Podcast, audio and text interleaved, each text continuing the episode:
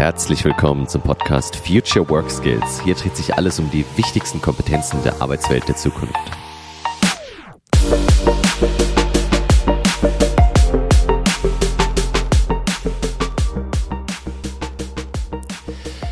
Ja, hallo, ich bin immer noch Dennis Fischer und heute darf ich Stefan Scheller zum Interview begrüßen.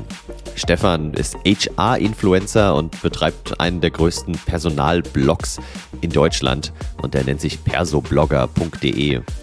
Ja, wir haben äh, viel geplaudert, insgesamt über anderthalb Stunden. Deswegen ist es auch eine Doppelfolge geworden. Äh, heute so die erste halbe Stunde und dann nochmal ungefähr eine halbe Stunde, die ich daraus zusammengeschnitten habe und so ein bisschen ein Querschnitt, weil Stefan macht nicht nur den HR-Blog, sondern er ist eigentlich festangestellt bei der DATEV. Das heißt, den Personalblog macht er als Zeitpreneur. Wir sprechen darüber, wir sprechen über seine Rolle bei der DATEV, wir sprechen über seine Vergangenheit, warum er mal Hochzeitsfotograf war, warum er Jura studiert hat und wie das alles jetzt mit seiner aktuellen Tätigkeit zusammenhängt. Aber ich würde sagen, wir springen einfach direkt rein ins Thema. Es geht gleich spannend los und ich hoffe, du nimmst jede Menge interessante Denkanstöße für dich mit. Ich wünsche viel Spaß beim Hören und freue dich auf das Interview mit Stefan.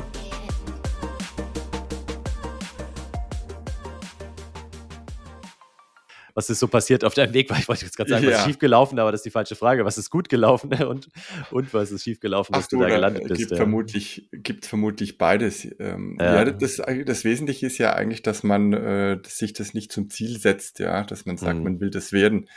Und es gibt aber trotzdem Menschen, die heute sagen, ich will das auch, was muss ich tun? Ja, dann, aber du bietest jetzt noch keine Coachings an. So, ich bringe dich, mach dich zum HR-Influencer in zehn Monaten oder so. Das wäre doch vielleicht. Nee, da gibt es andere, die aber das tatsächlich so, so antreten, ja. Und ich sage immer, nee, ich finde die Frage schon schräg. Ja. Ich sage, was hast du denn den Menschen zu geben, damit sie dir folgen? Also, ne, mhm. worüber reden wir? Was sind die Inhalte?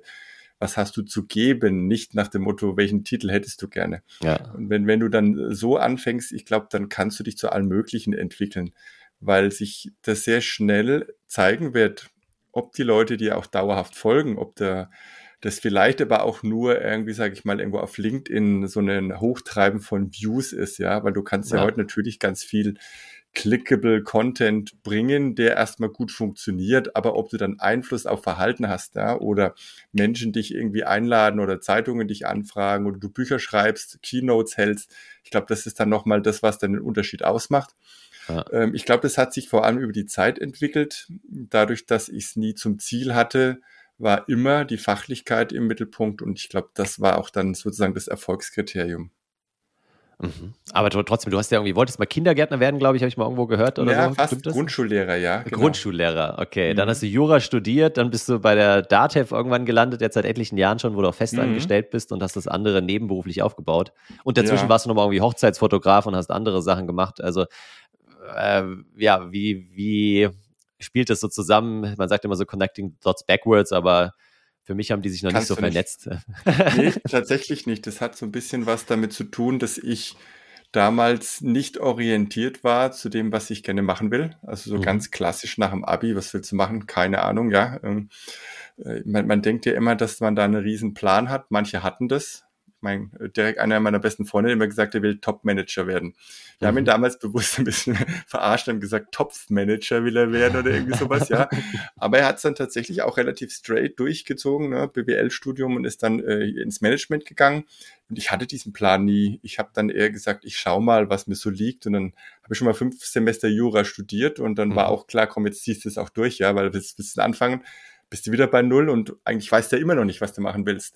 Ja. Und so zog sich das so ein bisschen durch, dass ich tatsächlich oft Dinge gemacht habe, für die ich vermutlich von Anfang erstmal gar nicht qualifiziert war. Also auch mhm. mein, mein erster Einstieg bei Dativ äh, war ich mehr oder weniger unternehmensberatungstechnisch unterwegs, ja. Ähm, Frage, was hat mich qualifiziert? Vermutlich, dass die, die Leute den Worten, die ich damals schon von mir gegeben habe, irgendwas abgewinnen konnten. Also irgendwas ja. scheint dran gewesen zu sein. Und ich glaube, das hat sich so ein bisschen durchgezogen, dass ich immer es geschafft habe, Menschen das zu geben, wofür sie dann am Ende auch bereit waren, Zeit zu investieren und bestenfalls mhm. halt auch oftmals Geld. Ne? Mhm. Ja, Na, das sind diese Connecting Dots, wie du gerade genannt hast, ja. wahrscheinlich. Ja. wahrscheinlich. Gell? Und gab es da so ein paar Momente, Situationen oder auch Personen, wo du sagst, hey, die haben deinen Lebensweg geprägt, die haben dich äh, ja in, in Richtung positiv geschubst oder vielleicht auch mal in die falsche Richtung geschubst oder so? Viele vermutlich, ja, weil oftmals war ja das, was ich als sogenannter Sidepreneur oder also quasi nebenher, neben dem, mhm. meinem Hauptjob gemacht habe, irgendwie so eine Art Ergänzung, weil mir was gefehlt hat. Das heißt, diese ja. ganze Hochzeitsfotografie war der Ausgleich, sich quasi mit schönen Dingen, mit ästhetischen Dingen, mit Menschen zu umgeben, die die ganze Zeit. Ich weiß gar nicht, was du hast, so eine Gehaltsabrechnung. Ne? Ja, na gut. ja, du, du hast natürlich auch einen, einen, einen klassischen, äh, wie sagt man, ein, ein Image-Bias, ne? weil mhm. Gehaltsabrechnung, klar, äh, daher kennt man uns, aber ja, ja. Äh, die Welt bei uns ist ja deutlich spannender als jetzt nur Gehaltsabrechnung intern zum Beispiel. Ne?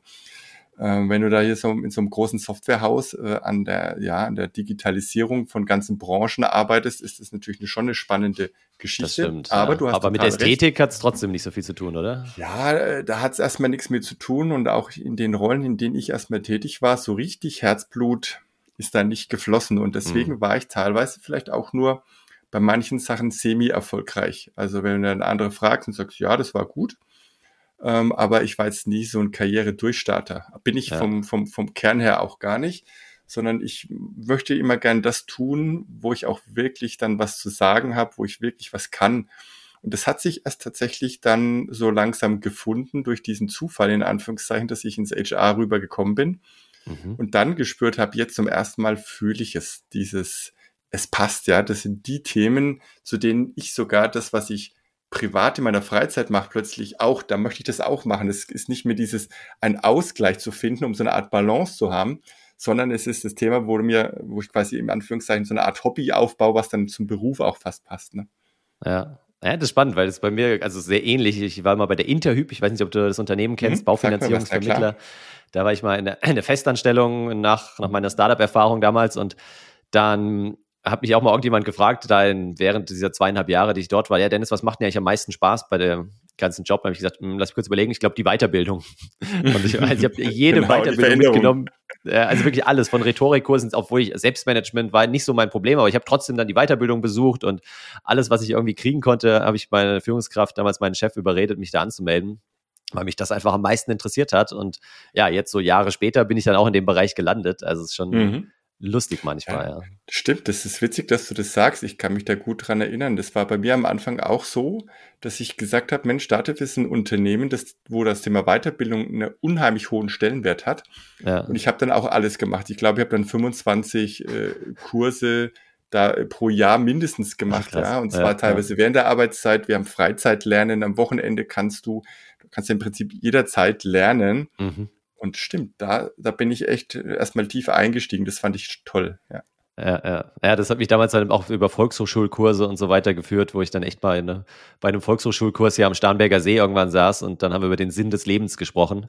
So mhm. neun Frauen, alle weit über 60 und ich äh, haben dann ein Wochenende lang über den Sinn des Lebens philosophiert. Also ja, es waren auch schon so ein paar mhm. echte, ein paar Ausreißer dabei.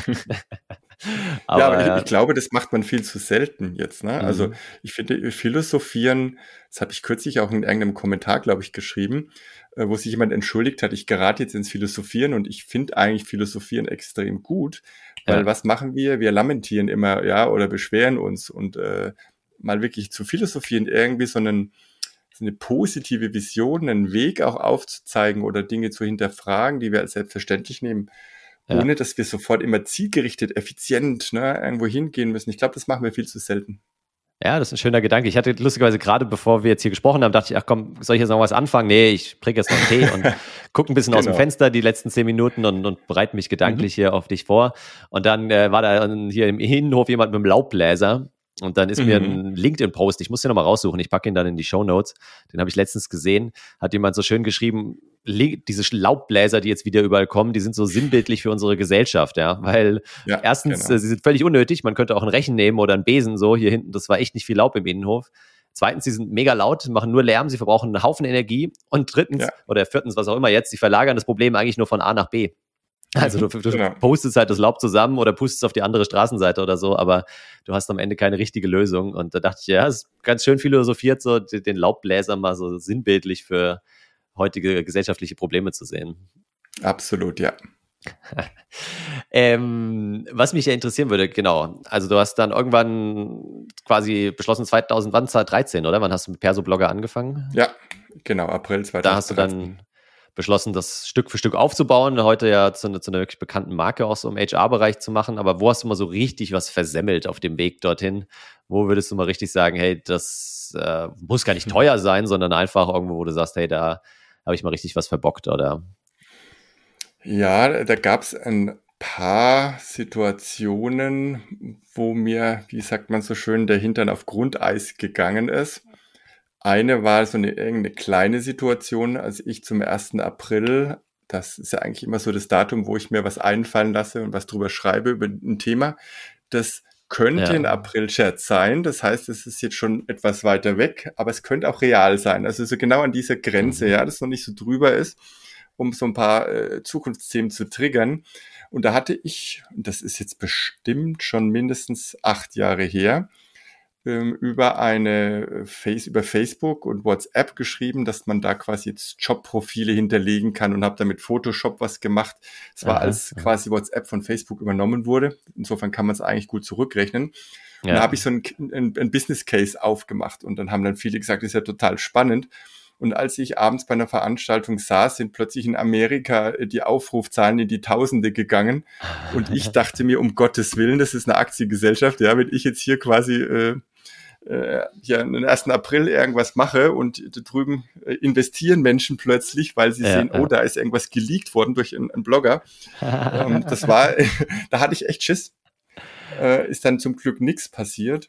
Okay, und, aber hast du es auch auf Englisch gepostet oder haben die es einfach dann nee, nee, übersetzt? Ich weiß oder? nicht, warum das so ist, ja, aber vermutlich Krass, ja. hat Google das dann äh, gefuttert und wenn dann irgendwie mhm. was, ne, das wird ja alles mit, durch den Algorithmus ausgewertet. Ja, ja. Und da also wenn du das nächste Mal sowas machst, kaufst du vorher Aktien von dem Unternehmen, ja. Genau, und dann, dann bin ich aber wirklich dran, ne? dann hast du ein Problem, ja. Dann, genau, also das war mir zum Beispiel gar nicht bewusst. Ähm, ja. Und da gab es noch mehr so, so Situationen, wo ich natürlich jetzt auch über Unternehmen geschrieben habe, früher noch viel mehr, indem ich eher sehr kritisch Produkte mal hinterfragt habe, mhm. getestet mhm. habe und oftmals sind dann äh, nicht so gute Ergebnisse auch rausgekommen. Ähm, das führt dann, führte dann bei einem Unternehmen dazu, dass ich gleich angerufen wurde aus England, ähm, während das quasi rund ging, ob ich denn Zeit hätte, am Nachmittag mit Amerika mal zu telefonieren. Das, was ich da geschrieben hätte, hat hier einen riesen Wirbel erzeugt in der deutschen Szene. Das hat sich quasi verbreitet. Ach krass. Und ähm, da hatte ich auch gedacht, so jetzt kannst du dein Haus irgendwie gleich hier wieder abgeben, das noch nicht abgezahlt ist. Ja, ja weil die, die englisch-amerikanischen äh, Law Firms wahrscheinlich irgendwie da kein, kein Interesse dran haben, wenn du eine riesen Marketingkampagne hast und mit einem großen mhm. Produktlaunch eine Weltmarke nach Deutschland bringst und dann irgend so ein kleiner Schreibsler äh, ja, ja. dir das versaut quasi, ja. Da habe ich echt noch Glück gehabt, dass da nicht mehr passiert ist, aber man hat gemerkt, das, was man jetzt heute so schön unter als Influencer bezeichnet. Natürlich, du hast Einfluss, ja, und du kannst ja. heute Meinung lenken, mehr als es uns manchmal lieb ist. Ähm, und da muss man tatsächlich aufpassen, ja. Ja, das stimmt. Und hast du irgendwie eine Berufshaftpflicht oder wie hast du dich da jetzt auch so rein finanziell? Ja, die habe ich mir dann, die habe ich mir dann zugelegt. Ja, ja, klar. Okay. Also es hat da jetzt noch nicht geknallt in dem Sinn, aber ja. man hat äh, sein komplettes Geschäftsmodell und die Partner innerhalb von wenigen Stunden ausgewechselt. Also die haben die Webseite ja. Ah. umgebaut dann aufgrund Ach. meines Beitrags. Es hat Gut, sich verändert. Ähm, ja. Die haben da komplett drauf reagiert, ja. Und ich glaube, man wollte es eher lieber so ein bisschen niederschwellig kochen, wenn man jetzt auch noch angefangen hätte, mich anzugehen wäre ja, vermutlich fürs Image jetzt auch nicht so gut gewesen. ähm, genau, wir waren beim Thema so Sidepreneur, was du ja auch gesagt hast. Äh, ist, ja, für alle, die es nicht wissen, äh, genau dieses Side-Business, dass man sich halt neben der Festanstellung klassischerweise noch was eigenes, meistens in Selbstständigkeit aufbaut. Ich bin übermorgen jetzt, wir nehmen es zwei Tage vor dem Sidepreneur Meetup in München auf. Weiß nicht, ob du mm, die Plattform kennst okay. von dem Peter Georg Lutsch, der macht so Sidepreneur, Website, Podcast, auch regelmäßige Meetups und da mhm. darf ich auch ein bisschen was erzählen. Äh, und deswegen habe ich einfach so ein paar Fragen auch, die mich interessieren, so zu deiner ja. Sidepreneur-Erfahrung. Wie ist denn das bei Datev? Wie wird das gehandhabt? Gibt es da noch mehrere Leute, die das machen? Unterstützen die das aktiv oder war das bei dir jetzt einfach so ein, so ein Einzelfall? Ich muss natürlich immer so ein bisschen, wenn ich in, in so einen Podcast wie bei dir jetzt reingehe, dann schon auch überlegen, welche Rolle bin ich da. Ne? Ja, in der Regel vermische ich das tatsächlich nicht, dass ich irgendwie über Dativ rede und für Dativ gleichzeitig rede. Ähm, wenn du mich jetzt fragst, wie Dativ das handhabt, dann würde ich gerne das aus meiner eigenen persönlichen Rolle ja, gerne. Eher, äh, gerne. beantworten. Ne? Ja, ja, ja. Natürlich gibt es ganz viele Menschen, die neben der Arbeit noch andere Dinge tun. Und, mhm. und, der kleinere Teil davon macht es unternehmerisch als Sidepreneur, aber das kann sich ja auch irgendwie dahin entwickeln. Das heißt, ich kenne schon einige Kolleginnen und Kollegen, die auch ein Coaching-Business beispielsweise haben ne, oder äh, beliebig nicht fachliche Themen auch. Also erstmal ist es so, dass du ja keine Genehmigungspflicht hast, sondern eine du musst es melden, also du musst eine mhm. Meldepflicht. Ne? Mhm. Und dann kommen halt ganz viele Dinge wie zum Beispiel Compliance.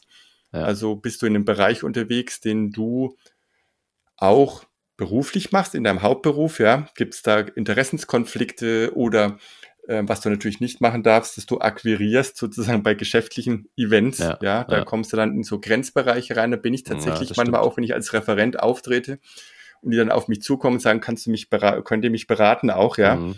Dann ja, äh, ja. sitze ich quasi immer unserem äh, Compliance Officer irgendwie hier am Schreibtisch äh, virtuell dran und sage, Mensch, wir haben hier wieder einen Fall, da müssen wir mal drüber reden, ja, weil ja. da wird es dann schwierig, also das sollte man vermeiden. Und ja was, klar, andererseits bringst du ja auch wieder ein bisschen sorry, du bringst auch wieder Traffic zu Datev und vielleicht potenzielle Bewerber, weil die halt erfahren, jetzt in meinem Podcast zum ja, Beispiel, gut, das, hey, der arbeitet ja, was machen die überhaupt? Und ja, das ist was anderes, ja. ne? Also klar, mein, wenn ich hier ja. ähm, sogar der Corporate Influencer bin, dann, mhm. dann ist es ja voll das, was das Unternehmen auch unterstützen ja, mag und will. Wenn es aber ja. was ganz anderes ist, ne? Und äh, ich sozusagen ja. nur Zeit rausziehe, Themen und damit Geld verdiene, verdiene, da muss man dann halt äh, hinschauen. Und äh, genau, was ich sagen wollte, ist immer Arbeitszeit. Da muss, auch, mhm. muss man natürlich auch aufpassen. Ne? Also das kann jetzt nicht sein, dass ich bis nachts hier äh, irgendwie unterwegs bin und dann morgens fange ich an und sitze um Also wir sagen jetzt nicht, da ja. habe keine Ruhezeiten oder ähnliches, ne? sondern das ja, muss ich ja. natürlich irgendwie auch sauber ähm, entsprechend nicht an die Arbeitszeitgesetze dann halten. Ja, nee, deswegen sagen wir jetzt auch nicht, dass wir das Interview nachts um 23 Uhr aufnehmen. Ja, genau, ne? Und dass nee. ich jetzt hier gerade schon vier Cocktails getrunken habe. Ja, und du einen Schlafanzug an hast. ja, genau. nee, das sagen wir jetzt nicht, das schneide ich dann raus. Äh, genau. Nee, Spaß. Ähm, Okay, ja, verstehe. Also das ist so die, die Herausforderung, aber trotzdem, also genau, du würdest es jetzt auch nicht schon so lange machen, wenn du nicht das Gefühl hättest, hey, du kriegst da die Freiräume, die du brauchst und du kannst beides unter einen Hut bringen. So. Ja, also das es klingt immer leichter, als es tatsächlich ist. Ne? Ich, mhm. Äh, das gelingt mir manchmal besser und manchmal klingt es mir nicht so gut. Und wenn es mal ganz schlecht ist, dann muss ich mir schon auch immer überlegen, kannst du das auf Dauer tun? Und ein Ansatzpunkt ist natürlich zu sagen, na hey, das eine ist ja dein Hauptjob, ne? also Dativ. Mhm dass ich dann sagen muss, wenn ich das andere irgendwie weitermachen will, dann brauche ich zum Beispiel Entlastung. Also habe mir jetzt dann äh, eine Mitarbeiterin eingestellt letztes Jahr, ähm, bin jetzt gerade dabei, haben wir einen Wechsel sozusagen mit drin, aber dann quasi jetzt eine zweite erstmal auf Minijob-Basis, mhm. um zu sagen, ich kann das weiterführen, muss aber nicht alles selber machen. Ja, ja. so und dann funktioniert's wieder. Das heißt, dieser dieser Steuerungsbedarf ist eigentlich so ähnlich wie so ein, wie, wie im Unternehmen auch. Ja, du kommst irgendwann, wenn du wächst, äh, irgendwo hin und sagst, du kannst das gar nicht mehr alles alleine machen. Und dann gibt es entweder Hop oder Top, könnte man sagen, hey, mach das doch hauptberuflich. Ja. Sage ich nein, möchte ich aus den verschiedensten Gründen nicht. Einer, weil ich Date für einen super tollen Arbeitgeber halte. Ja, das ist, ja. macht mich natürlich auch glaubwürdig. Ich sage, nee, ich bleib trotzdem da. Ja. Ähm, oder ähm, ich, ich schaffe es irgendwie, auf der einen Seite das Unternehmerische wachsen zu lassen, aber mich so zu entlasten, dass ich trotzdem aufgeladen bin, energievoll meine Hauptaufgaben machen kann, äh, Arbeitszeitgesetze, Compliance und so weiter, dass ich alles im Griff habe. Das funktioniert aber ab einer gewissen Größe echt nur noch im Team. Ja, ja das glaube ich. Okay, das heißt, du hast jetzt eine Festangestellte und noch eine zweite, die jetzt da mit reinwächst. Ähm, ja, wobei äh, Minijob, ne? also mhm. wir reden von wirklich wenigen Stunden und ja. ich arbeite noch mit zwei Freelancern, die ich quasi auch äh, entsprechend bezahle, wenn sie für mich arbeiten. Ja, genau. Das wäre jetzt auch gleich so meine meine Frage gewesen, ja, was so Tipps sind für andere Sidepreneure, die sich vielleicht gerade dabei sind, nebenberuflich was aufzubauen. Was, was waren da jetzt so deine Learnings? Einer mhm. sicherlich genau auch Sachen abgeben, äh, delegieren vielleicht, wenn man dann gewisse Umsätze hat, die auch wieder reinvestieren. Aber was sind noch so zwei, drei Tipps oder Learnings gewesen? Ich glaube, du musst dir jederzeit klar sein, was ist sozusagen für dich Hauptberuf und wo liegt, wenn jetzt mal beides gemacht werden muss, der mhm. Fokus. Ja? ja? Wenn du da irgendwie unsicher bist und sagst, ja, ich würde ganz gerne und so, dann wird es, glaube ich, schwierig für beide. Ja. Wenn aber sofort klar ist, okay, ich habe einen Hauptjob und der geht vor. Wie schaffe ich es sozusagen, mein Sidepreneurship so zu organisieren, dass ich das auch hinkriege? Dann kommst du eben genau dahin, dass ich jetzt plötzlich hier jemand einstelle und nicht mhm. umgekehrt, dass ich dann sagen muss, na, jetzt gehe ich zum Beispiel da in Teilzeit oder so, ja. Ja. Sondern sage, okay, das eine ist Hauptjob und das andere ist Sidepreneur. Das muss irgendwie immer klar sein. Und ähm, ja, das, ich, ich glaube, wir reden tatsächlich bei gerade bei so Herzblutthemen, wo du das Gefühl hast, da kannst du auch Tag und Nacht drüber reden und machen, ja. immer über so dieses ähm, ja, Selbstmanagement auch. Ja, das heißt, ist die riesige Gefahr natürlich, dass du dich übertaktest, weil du ja im Flow bist. Ja. Und wenn du was aufbaust, und man muss jetzt mittlerweile sagen, da, das zieht ja auch einen Kostenblock nach sich, ja. Also wenn du so eine Plattform hast, was da an Lizenzkosten allein äh, drinsteckt, das glaubt man ja erstmal gar nicht. Ne? Ja. Dann hast du Mitarbeitende, dann, ähm, wenn irgendwie jemand, wenn es ein neues Update gibt, dann zerschießt eigentlich immer irgendwas. Das heißt, du brauchst dann den Freelancer, ne, der dann ja, auch ja. fast dreistellige äh, Stundensätze aufruft. Mhm. So, das musst du dann machen. Das heißt, da kannst du dann auch nicht sagen, oh, ist jetzt blöd irgendwie, ne, sondern da musst du da durch und das zu verstehen, dass es irgendwann kein Liebhaberprojekt mehr ist, sondern dass wir über ein Unternehmen reden, das ist nochmal so ein Professionalitätslevel und dann fängst du nämlich auch an, plötzlich über Versicherungen nachzudenken, ja. ne, über äh, Absicherung, über Rechtsberatungen, die du brauchst, ne, ähm, AGB, die plötzlich gebaut werden müssen, wo du vorher einfach gesagt hast, hey, die kennen mich, die, ja, die, die KundInnen, die wissen, wer ich bin, ja. Irgendwann ja. hast du es halt nicht mehr oder spätestens, wenn du es an Mitarbeitende ähm, geben möchtest und delegieren möchtest, ja, brauchst du natürlich auch einen rechtlichen Rahmen, der irgendwie stichfest ist, ja. Ja, ja das ist ein wichtiger ähm, Aspekt, so dieses, äh, dieses Mindset, was du angesprochen hast. Ja, will mhm. ich das quasi, weil viele ja auch jetzt Jüngere, sage ich mal so Mitte 20, die haben dann schon, glaube ich, noch die Idee, hey, ich mache das jetzt zwei, drei Jahre als Zeitpreneur und dann will ich davon leben können. So. Und du hast mhm. ja aber jetzt, vielleicht hattest du am Anfang auch mal die Idee, ich weiß es nicht, aber hast jetzt vor allem in den letzten Jahren für dich halt erkannt, hey, das Nein. ist und bleibt ein Zeitpreneur-Business. Ja. Nein, hatte ich eigentlich nie. Okay. Ähm, an der Stelle, was ich mir natürlich vorstellen könnte, ist vielleicht irgendwann mal zu sagen, ich probiere mal ein bisschen mehr aus und gehe mal irgendwie eine Teilzeit oder mach mal ein Sabbatical für eine gewisse Zeit, guck, ja, was sich ja. skalieren lässt. Mhm. Ne, und ja, aber das sind jetzt erstmal alles so generelle Überlegungen. Momentan bin ich mit der aktuellen Situation sehr glücklich. Ja, ja, das äh, klingt doch ganz, ganz gut. Ähm, trotzdem nochmal zu Datev zurück. Aus welcher Rolle du dann antwortest, musst du dann gleich entscheiden. Mhm. Aber ich habe bei der Julia Bangert, ist eure Personalchefin, gell? Ähm, auch, bin auch ja, auf ihr liegt. Auch. Was auch? Auch, ja. Sie und ist, äh, Mitglied der Geschäftsführung. COO. Okay. Ja, also Chief Operating Officer mhm. ja, und macht aber auch als Chief ähm, HR Officer letztendlich auch, ist ja auch unterwegs, beides ja. Genau. Ah, dann, da fällt mir nämlich gerade ein Punkt ein, den ich gerade noch ansprechen wollte. Also wir kommen gleich zu Julia zurück, nochmal einen Gedanken äh, rückwärts.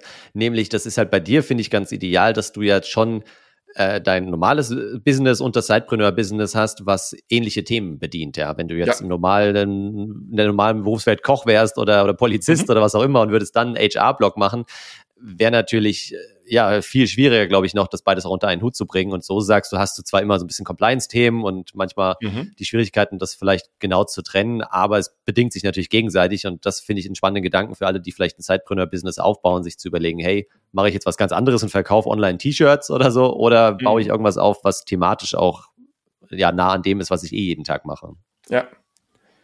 Das also, ist noch der, den Gedanken, ja. Genau, es würde mich interessieren, was, was quasi ihr zum Thema Verlernen lernen konkret macht, weil ich halt in allen Unternehmen, mit denen ich gerade unterwegs bin, immer wieder höre, Dennis, ja, das ist ja nett, irgendwie hier noch eine neue agile Methode, da noch ein neues Tool und so weiter, aber wir können nicht mehr und wir müssen erstmal irgendwo, ja, vielleicht mal ein bisschen aufräumen, mal Dinge anders wirklich angehen, weil in so einem Training funktioniert das immer super, ein, zwei Tage lang und dann funktioniert es halt in der realen Welt wieder nicht mehr. Und mhm. deswegen würde mich da interessieren, was du da schon so mitbekommen hast, kann von Datev sein, kann aber auch vielleicht aus mhm. einem ganz anderen Kontext sein, aber dieses Thema Verlernen lernen, das, ja. das reizt mich im Moment. Nee, da kann, da kann ich natürlich aus, aus Dativ sich ganz viel dazu sagen. Jetzt hab, muss ich gucken, wir haben vor Corona damit schon angefangen. Also es ist mhm. jetzt kein äh, direkter Corona-Effekt, auch wenn ich dann gleich dazu erzählen kann, wie es sich dann nochmal gesteigert hat. Ja. Wir hatten damals ein sogenanntes Digicamp ähm, Dativ DigiCamp. Das war noch in einer Offline-Variante tatsächlich ein großes Event, mhm. wo wir mehrere hundert Menschen zusammengebracht haben, um äh, zum Thema Lernen. Ne? Äh, so etwas Barcamp-artig angehaucht und auch da haben wir mittlerweile schon eine mehrjährige Tradition, in einem Unternehmen, das sonst immer eher versucht, alles zu steuern, ne, im wahrsten Sinne des Wortes, ja. äh, zu controllen, genau zu machen, sich an alles äh, zu halten, was da ist, ist dieser vermeintliche Kontrollverlust einer Veranstaltung, bei der du gar nicht weißt, was passiert, also ein mhm. Barcamp, schon ein maximaler Schritt gewesen. Ne? Und da haben wir das Ganze dann irgendwann immer weiter gesteigert und gesteigert und dann war dieses Digicamp da. Julia Bangert hat damals eine Keynote gehalten und hat dann eine Interaktion eingebaut, auf der wir einen Papierflieger bauen sollten mhm. und da draufschreiben, ja. was wir gerne verlernen und anders machen würden mal. Aha. Also so nach dem Motto, okay, da ist jetzt irgendwie ein Prozess oder eine Denkweise, ne, wo wir sagen, also eigentlich würde ich das gerne mal vergessen und anders machen. Das müsste man besser machen. Und dann haben wir alle diese Papierflieger fliegen lassen und es war gefühlt so der Auftakt auch für diesen Hashtag Unlearn, der uns seit mhm. Jahren jetzt sozusagen begleitet und der auch Pate steht für weitere Veranstaltungen, die aus diesem Digicamp heraus entstanden sind, zum Beispiel zu einem Open Space Format. Mhm. Und mhm. da geht es jetzt ganz konkret darum, dass wir ein ja, Barcamp in dem Sinn wieder machen, wo wir aber nicht nur über freie Themen sprechen, sondern auch darüber, was hindert uns zum Beispiel daran, äh, uns fit für die Zukunft aufzustellen. Wo sind Hindernisse in der Transformation? Das heißt tatsächlich ein Fokus auch mal auf was zu legen, was nicht so gut läuft. Ja, mhm. das ist, sage ich mal, schon mal ein erste mutige Ding. Und das zweite ist dann, was kommt dabei raus? Ähm, es kommen sogenannte Experimente heraus, die dann für mhm. einen Zeitraum von drei Monaten weiter ausgearbeitet werden und in der Praxis in einem geschützten Rahmen, wir nennen das auch einen Schutzraum, anders gemacht werden als bisher. Also okay. das ist sozusagen systematisch gewolltes vom Haus und dem Top-Management auch mitgetragenes Experimentieren am offenen Herzen. Ja, und zwar ja. aber nicht flächendeckend, sondern eben in diesen Schutzräumen. Und da machen wir ganz viele coole Erfahrungen was es bedeutet, Dinge mal anders zu machen, frei zu denken und eben nicht sofort mit dem Ja, aber ne? oder haben wir schon mal probiert oder ja. ja, ach komm, hör mir auf, das wird doch eh nichts. Ja, also du kennst das, äh, wie das ist, wenn du versuchst, was anders zu machen, was alle gefühlt schon immer so gemacht haben. Ne? Ja, genau. Und hast du ein konkretes Beispiel? Habt ihr da schon jetzt was in so einem Schutzraum bearbeitet? Ach, da, da sind äh, extrem viele Themen mit dabei. Es ist jetzt zum Beispiel, was jetzt kürzlich mal ein Thema war, was mich auch so persönlich so ein bisschen äh, getriggert hatte. Ähm, mhm. Ich bin ja bei uns der Mr. Kununu, also derjenige, der auf der Arbeitgeberbewertungsplattform über einen Admin-Zugang relativ frühzeitig sieht, was da alles reinkommt und dann mhm. äh, auch entsprechend antworten kann. Ja. Und da sind wir an sich erstmal sehr gut bewertet, aber es gibt natürlich auch immer viel Kritik. Sehr klar, wo Menschen zusammenarbeiten ne? und es gibt immer verschiedene Sichtweisen, finde ich erstmal eine schöne Sache, mit dieser Kritik umzugehen. Ja, es gibt ja. aber auch ein paar Plattformen, im Web zum Beispiel, ähm, da geht es dann um unsere Produkte. Und es gibt welche, dort kann, würde ich sagen, da ist es eher konstruktiv kritisch. Und es gibt welche, da ist, das sind so echte Bashing-Plattformen. Die sind aber extrem bekannt im Consumer-Markt. Aber mhm. wenn du da hingehst, dann erfährst du nicht wirklich viel, was genau da schlecht ist, sondern es wird erstmal richtig hergezogen. Und da hatten wir einfach gemerkt, dass diese Plattformen beispielsweise lange Zeit gar nicht von uns so im Fokus waren, ja. Und dass mhm. wir, dass die einfach am Laufen waren. Und dann haben wir gesagt, hey, Menschen nehmen das auf, die kriegen ja ein Image damit mit, das wir ja. so nicht tragen können. Und das heißt, es wird geredet über uns, aber wir sind irgendwie gar nicht dabei. So, ja, und dann war halt auch so mal die Frage, haben wir denn die Möglichkeit, das zumindest wahrzunehmen irgendwie mal. Ne? Und dann haben wir dann so ein, ein Schutzraumexperiment gemacht und haben gesagt, wollen wir überhaupt mit solchen Plattformen irgendwas zu tun haben? Ja, weil ich sage, komm, äh, das ignorieren wir einfach mal. Ähm, aber dann, dann geht man doch mal rein und schaut sich's an ne? und sagt, ja, wie, wie wird ja. denn über uns da gesprochen und warum vor allem gar nicht mal, um was zu verbessern, aber um den Fokus mal auf ein anderes Thema zu legen. Das war jetzt eines dieser Dinge. Es gibt mhm. viele Themen, wo man auch wirklich in Prozesse, wo man sagt, macht es denn Sinn? Ja, man ja. probiert es dann tatsächlich mal anders, aber da möchte ich jetzt gar nicht zu sehr ins Detail reingehen. Ja. Ja. Es ist aber ein mutiges Format, das muss man trotzdem so sagen. Ähm, man merkt da schon, da, da kommen auch Widerstände manchmal auf, ja. Und das ist dann das beste Zeichen, dass wenn du da was positiv bewirken kannst, dass du eine echte Veränderung hast und nicht nur so kleine kosmetische Veränderungen. Ne? Ja, ja, das stimmt. Da finde ich immer diese Frage ganz gut. Also nachdem man sich überlegt hat, was wollen wir vielleicht mal verlernen oder was wollen wir mal abbauen, mhm. die zweite Frage dann zu stellen, ey, warum haben wir es denn mal eingeführt, ja? Also ja, wofür genau. war es denn mal gut, nicht sofort zu sagen, ja, stimmt, brauchen wir nicht mehr, sondern sich nochmal zurück zu besinnen, warum haben wir es mal gemacht? Und dann die dritte Frage, die ich immer ganz cool gerne hinterher schieße, ist so, ja, und was hat sich verändert, seitdem ja. wir es eingeführt Richtig. haben? Weil damit hat man eigentlich dann hoffentlich alles beantwortet und entweder man entscheidet sich dann am Ende, ja, okay, wir haben es aus den und den Gründen mal eingeführt, das Reporting und es hat sich zwar heute verändert, aber die zwei Spalten, die brauchen wir noch, ist ja auch okay und dann behält man eben irgendwie einen kleinen Teil. Oder mhm. man merkt, ja stimmt, die, die Kundenanforderungen haben sich komplett verändert, der Markt hat sich verändert, wir brauchen das Dienstleistung, das Angebot, die Dienstleistung gar nicht mehr und dann kann man es halt mhm. mal exnovieren, was ja so ein, ein schönes ja. Wort ist, finde ich, das Gegenteil von innovieren. Oh, okay, das hatte ich noch nicht gehört bislang. Ja, doch, Exnovation ist ein eigener Begriff, ja. Okay.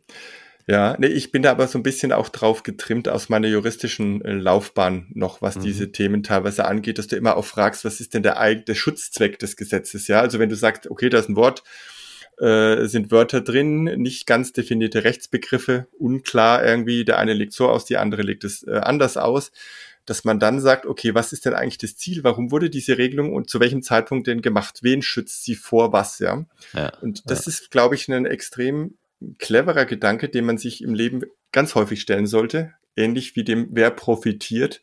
Ja, ja. also nach dem Motto, da kommt irgendwas rein. Sagen wir mal eine Infografik bei mir auf dem Portal dann ist immer auch die Frage, okay, wer hat die Umfrage gemacht, zu welchem mhm. Zweck, wer profitiert ja. davon, dass die Ergebnisse so sind und nicht anders, ja. Und dann ja. kannst du diese natürlich auch promoten, aber du musst auch immer irgendwie so dieses kritische Mindset aufrechterhalten, zu sagen, das ist nicht die absolute Wahrheit, ja, sondern da gibt es einen Grund, warum das vielleicht auch so gefragt wurde, dass die Ergebnisse entsprechend sind, ja. Und wenn du das, ähm, ja, sage ich mal, über Jahre auch äh, im Studium so gelernt hast, fällt es mir leichter. Und ja. ich glaube, das war auch so ein Einsatzpunkt, weswegen äh, Persoblogger.de so erfolgreich geworden ist, weil ich immer diese Dinge kritisch hinterfragt habe. Immer mhm. muss das so sein. Ja, warum machen wir es eigentlich nicht anders? Was könnte man denn verbessern?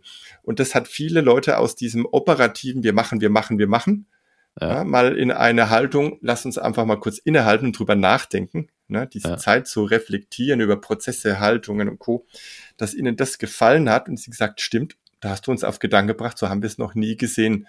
Und das ist immer das schönste Feedback, das dann auch kommt und sagt, hey, da hast du was in mir anklingen lassen oder ein Störgefühl erzeugt, wo ich sage, warum hatte ich das eigentlich noch nie früher? Ja, ja genau. Ja, und das ist genau, also deiner und auch mein Job letztendlich, ob als Redner oder als Podcaster oder was auch immer. Es geht ja nicht darum, dass wir die Welt neu erfinden, können wir ja gar nicht jede Woche, sondern es geht halt darum, mal die Perspektive ja. zu ändern, die Blickrichtung genau. zu wechseln. Ja, und ähm, von daher lass uns mal in so einen Schutzraum gehen. Ich habe äh, einen Gedanken gehabt, den ich einfach mal mit ein paar spannenden Menschen diskutieren will. Du bist der Erste, herzlichen Glückwunsch.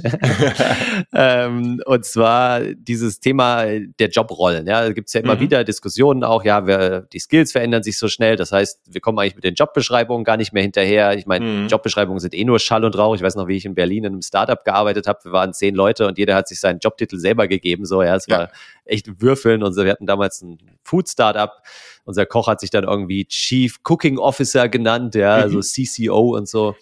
ähm, das ist halt, ja, hat für mich mhm. irgendwie ist so ein bisschen überholt. Vielleicht hast du dich auch schon mal mit dem Thema auseinandergesetzt oder hast sogar schon Beispiele. Mhm. Ich fange mhm. jetzt gerade so an, mich damit zu beschäftigen. Aber was ist, wenn wir in den nächsten fünf bis zehn Jahren einfach mal sämtliche Jobtitel abschaffen würden und einfach nur mal schauen, hey, wir sind ein Unternehmen, wir kreieren eine Wertschöpfung. Welche Aufgaben müssen dafür erledigt werden? Und dann holen wir uns die Leute, die die passenden Aufgaben erledigen und wie die dann am Ende heißen und wie das genau geschnitten ist, ändert sich eh äh, jedes Quartal. Von daher, ja, ist ja egal. Ja. Also. Ist ein extrem spannender Gedanke und wir beschäftigen uns natürlich extrem viel auch damit. Ne? Mhm. Ähm, ja, und genau weil das so ein spannendes Thema ist, haben wir da auch nochmal ausführlich drüber gesprochen. Damit die Folge hier aber nicht den Rahmen sprengt, hörst du die Fortsetzung des Interviews in der nächsten Folge. Dann geht es auch noch um die wichtigsten HR-Trends der Zukunft. Wir sprechen über das Thema Ängste und wie man damit in Unternehmen vielleicht besser und offener umgehen sollte. Und natürlich verrät Stefan noch seinen Buchtipp und ob und welchen Podcast er hört. Also, ich hoffe, es waren einige interessante Denkanstöße schon dabei. Freue dich auf die nächste Folge, die wird noch ein Tick kürzer, aber dafür umso informativer mit Stefan wieder im Interview. Und jetzt wünsche ich dir erstmal eine erfolgreiche Woche und wir hören uns in der nächsten Podcast-Folge wieder. Ich freue mich, wenn du mir eine Rezension bei iTunes da lässt und ansonsten wünsche ich dir alles, alles Gute. Bleib inspiriert.